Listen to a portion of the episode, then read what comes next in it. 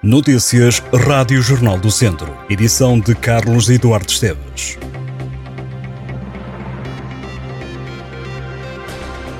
A plataforma pela reposição das SCUT A23 e A25, que atravessa o distrito de Viseu, decidiu a reagendar para o dia 20 de maio, uma manifestação em Lisboa contra as portagens e apelou à participação da população, acusando o governo de só oferecer migalhas.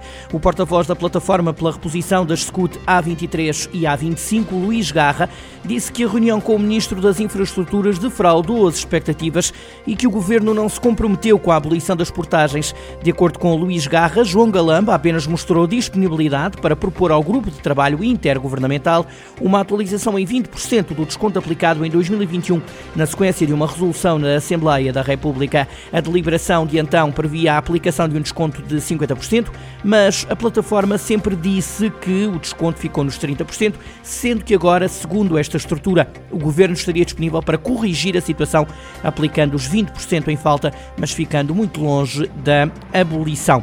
Neste quadro, a plataforma decidiu reagendar para 20 de maio a ação em Lisboa e avisa já que, apesar de não fechar a porta ao diálogo, desta vez não vai aceitar reuniões com o governo que não sejam agendadas pelo menos até 10 dias antes da manifestação e com conhecimento prévio da solução apontada pelo Executivo.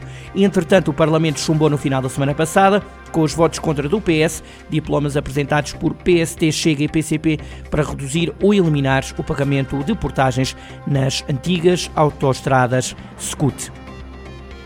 A carreira profissional de sapador florestal já é uma realidade no Conselho de Vila Nova de Paiva. A proposta foi aprovada por unanimidade esta segunda-feira na Assembleia Municipal.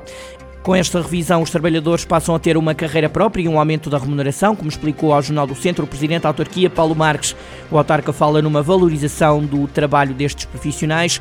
A autarca explicou ainda que a nova carreira dos chapadores chega com uma alteração ao mapa de pessoal, a primeira deste ano, e para colmatar uma reivindicação antiga. Já estão definidos os oitavos de final da taça da primeira divisão distrital, jogos que acontecem já no próximo fim de semana. São estes. Nandufe Santa Cruzense, Vila Maiorense Moimenta do Dão, Cabanas Viriato Vila Chatessá, Boaças Tarouquense, Os Ciências Santar, Arcos Travanca, Cesurense Viseu e Benfica e Valmadeiros Alvite. Este domingo terminou a fase grupos da Taça. Tarouquense, Vila Chante Sá, Moimenta do Dão e Santa Cruzense garantiram o primeiro lugar do grupo. Foram estes os resultados da sexta jornada. Grupo A, Tarouquense 2, Nanduf 1, Os Ciências 1, Alvite 3. No grupo B, Vila Chante Sá 4, Vila Meirense 1, Arcos 1, Viseu Benfica 4.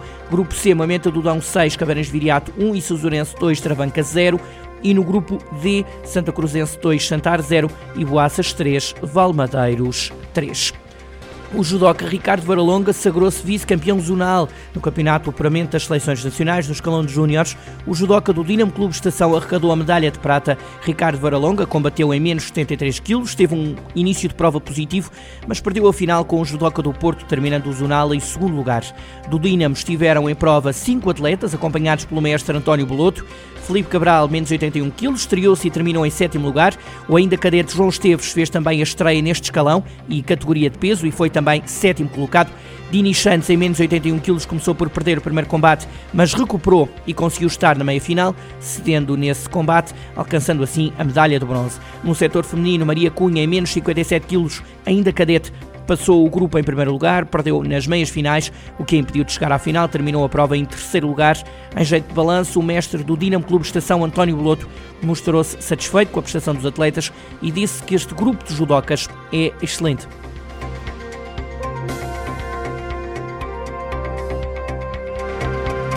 Estas e outras notícias em jornaldocentro.pt